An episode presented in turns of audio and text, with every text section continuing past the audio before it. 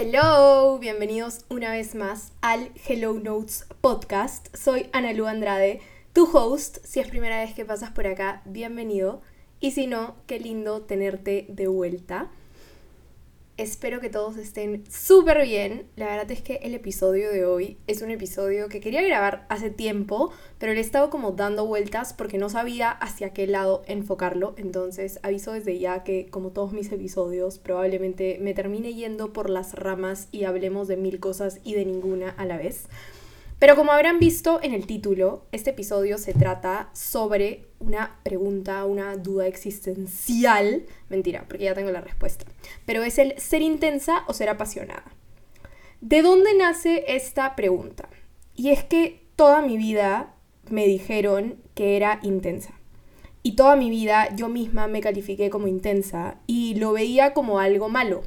Y de hecho, en un episodio, que si no me equivoco es el episodio de terapia, yo les contaba que había hecho un ejercicio con mi psicóloga en el que me hizo describir a la Ana Lucía de hace, no sé, cinco años.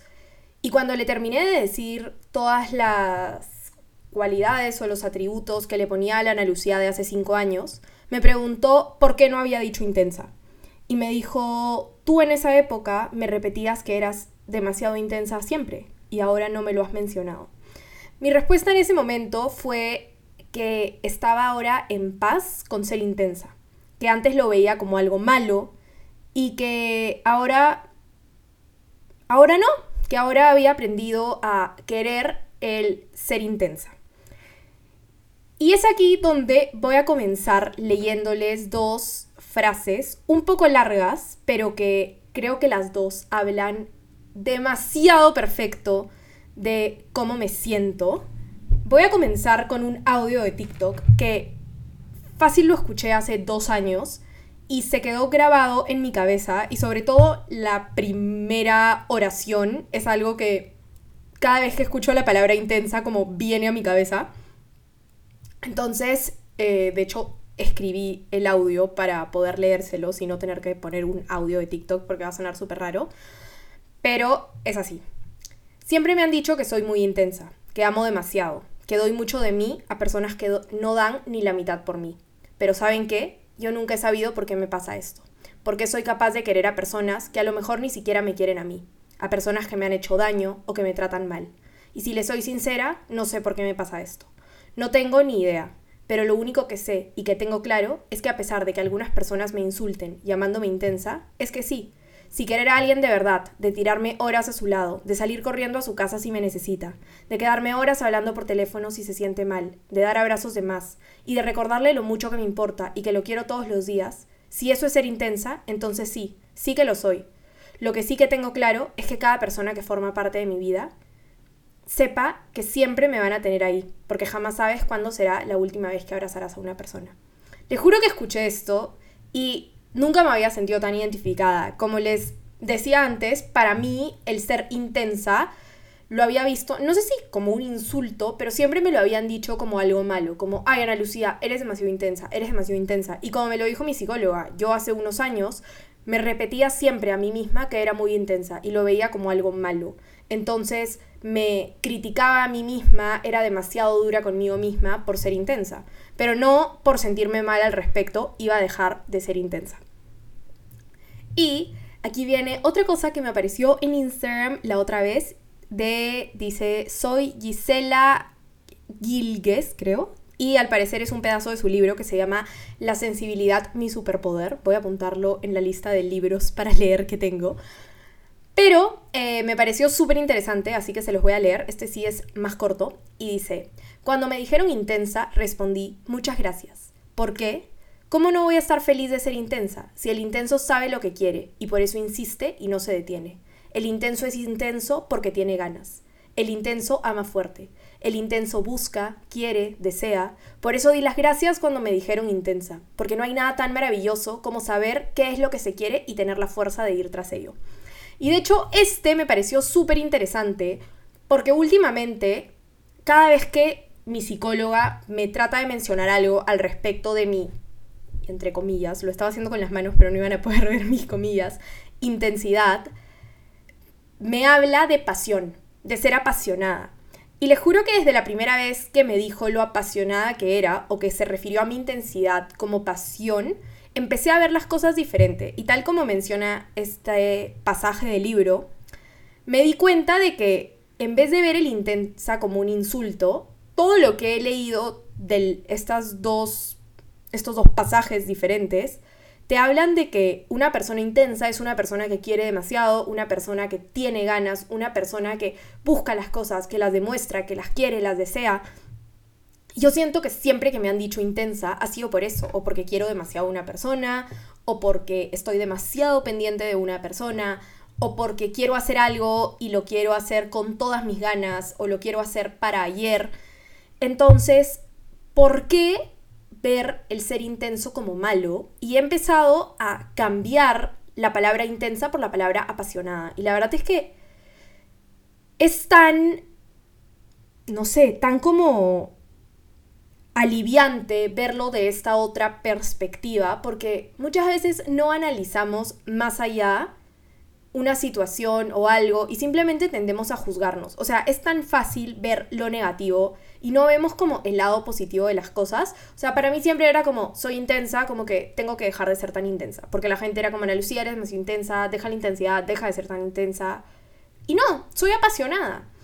Y aquí viene algo más de lo que quería hablar y esto tiene que ver un poco más con las relaciones con el príncipe morado y todo esto que yo sé que les encanta porque les juro que nunca me habían compartido tanto y me habían escrito tanto que de hecho amo cuando me mandan DMs después de escuchar los episodios.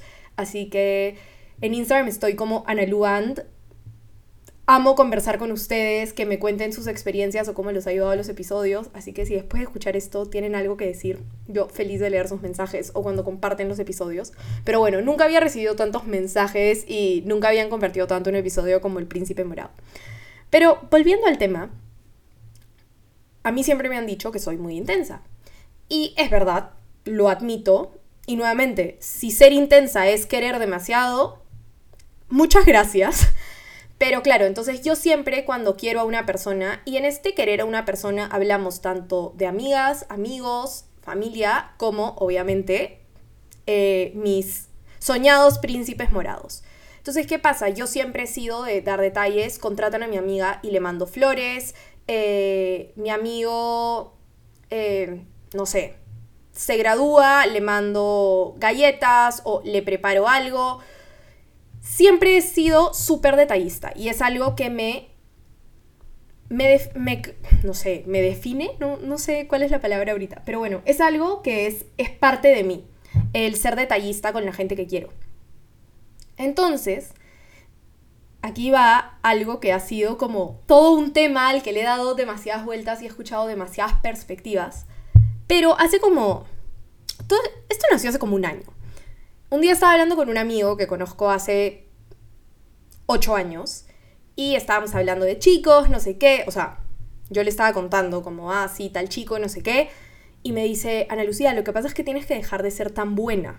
Entonces, porque claro, los hombres típica de que las mujeres juegan el, el como ser difícil, entonces yo no te voy a hablar primero, yo no te voy a seguir primero, yo no te voy a escribir primero y obviamente Ana Lucía como no cree en eso, Ana Lucía es intensa, entonces Ana Lucía te va a seguir primero, Ana Lucía te va a escribir, Ana Lucía te va a comentar. Pero claro, los hombres muchas veces, y no generalizo, pero muchas veces pasa que les gustan las mujeres difíciles. Así como a nosotras también nos gusta el hombre que no nos da bola, con los hombres pasa lo mismo. Entonces este amigo me decía, Ana Lucía, tienes que dejar de ser tan buena. Entonces yo le decía, pero es que no entiendo por qué me estás diciendo que deje de ser buena. O sea, tú me estás diciendo que sea mala, no entiendo. No, que no puede ser tan buena, porque por eso todos te friendzonean, porque claro, a mí me pasa, y de hecho la otra vez hice un TikTok de esto y me dio demasiada risa, de que yo decía como que, el TikTok decía como, ¿ustedes cómo consiguen novio? Yo cada vez que creo que voy por el buen camino, eh, termino siendo la mejor amiga una vez más. Y es que siempre me pasa eso, siempre termino siendo como la hermana, la mejor amiga, la, la que ayuda a todos. Entonces este amigo me decía, el tema es que eres tan buena que todos empiezan a confiar en ti, te empiezan a contar sus problemas, te empiezan a todo, entonces todos te friendzonean. Entonces esto era algo que siempre daba vueltas en mi cabeza. Perdón, golpeé el micro. Bueno, esto era algo que siempre daba vueltas en mi cabeza y yo decía como, es que no puede ser que me vengan a decir que no consigo mi príncipe morado por ser tan buena. Y luego la otra vez salí con una pareja de amigos que son mayores y de hecho ya se van a casar y estábamos hablando de este tema nuevamente. Y él me dijo algo que me pareció súper interesante. Y me dijo, si tú le das todo a tus amigos, entonces, ¿cuál es el valor añadido de tenerte como enamorada? O sea, si tú a tu amigo eh, le preparas una torta por su cumpleaños, le mandas un regalo cuando lo contratan, estás ahí para él siempre. ¿Cuál es el valor añadido de que seas su enamorada? O sea, no te necesitan como algo más porque estás disponible para ellos siempre. Entonces, esto me generó como un pensamiento distinto. Y dije, sí, en parte es verdad. O sea, yo siempre, para todos los hombres que conozco, estoy 100% disponible. Entonces dejé de verlo tanto como el lado de sé mala, sino desde el lado de dejar de estar tan disponible, porque eso es lo que hace que me friendzone. Nuevamente, todo esto viene de mi ser apasionada, porque yo soy súper detallista porque me gusta hacer sentir bien a las personas. Y de hecho creo que lo hablé algo en el episodio pasado, que no me acuerdo ahorita cuál fue. Pero me acuerdo que dije algo de como parte, Dios, ¿de qué hablé en el episodio? Decir no, ahí está. Y, decía como que de dónde viene esto y viene del no querer hacerle daño a una persona por el daño que me pueden haber hecho sentir a mí. Entonces yo siempre quiero que toda la gente de mi alrededor se sienta bien, se sienta querida, se sienta acompañada, se sienta escuchada. Pero claro, al ser tan apasionada llevo esto al extremo. Y hace un par de semanas hablaba con mi psicóloga de este tema y me hizo verlo desde una tercera perspectiva y me dijo, tú cuando conoces a alguien, básicamente tu carta de presentación es, hola, soy Ana Lucía y soy 100% tuya. O sea, no me acuerdo exactamente la palabra con la que me lo dijo, pero era como, estoy aquí para lo que necesites, como que te voy a hacer regalos, te voy a hacer detalles, voy a estar para tus problemas, tus miedos, como tus inseguridades, para lo que necesites. Si necesitas una amiga que te acompañe a comprar o una amiga que ponga el hombro mientras lloras, aquí estoy. Entonces, lo que ella me decía es, estás demasiado disponible para todo el mundo y no todo el mundo se lo va a tomar de la misma manera. Para algunas personas puede ser incómodo porque de repente no es la manera de querer de ellos. Al final hay distintas maneras de amar, entonces de repente para esta persona es incómodo. A otra de repente lo puedes poner en una situación incómoda porque, claro, tú le haces una torta por su cumpleaños y él se va a sentir en como la obligación de hacerte algo a ti, pero de repente no le nace. Otras personas de repente sí se lo van a tomar bien, otras personas van a ver como la amiga, la hermana, que siempre está disponible para ellos. Entonces me decía, al conocer a una persona tienes que tener un poco más de cuidado y está bien que quieras y que seas detallista y que seas apasionada, pero no puedes serlo con cada persona que conoces.